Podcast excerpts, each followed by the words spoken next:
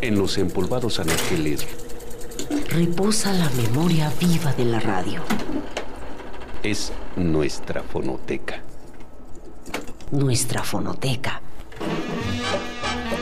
Que compartimos en este espacio Con usted.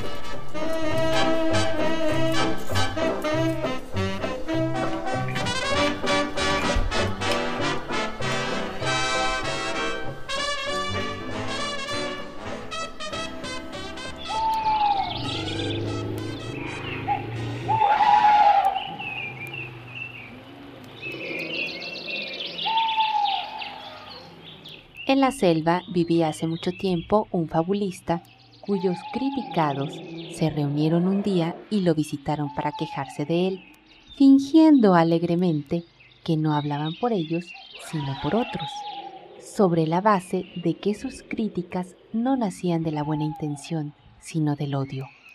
Como él estuvo de acuerdo, ellos se retiraron corridos, como la vez que la cigarra se decidió y dijo a la hormiga todo lo que tenía que decirle.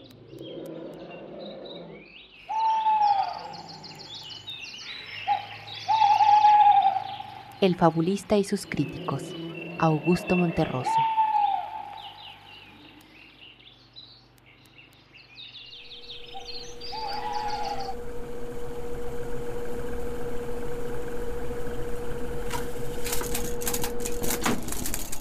es nuestra fonoteca nuestra fonoteca. Que compartimos en este espacio. Con usted.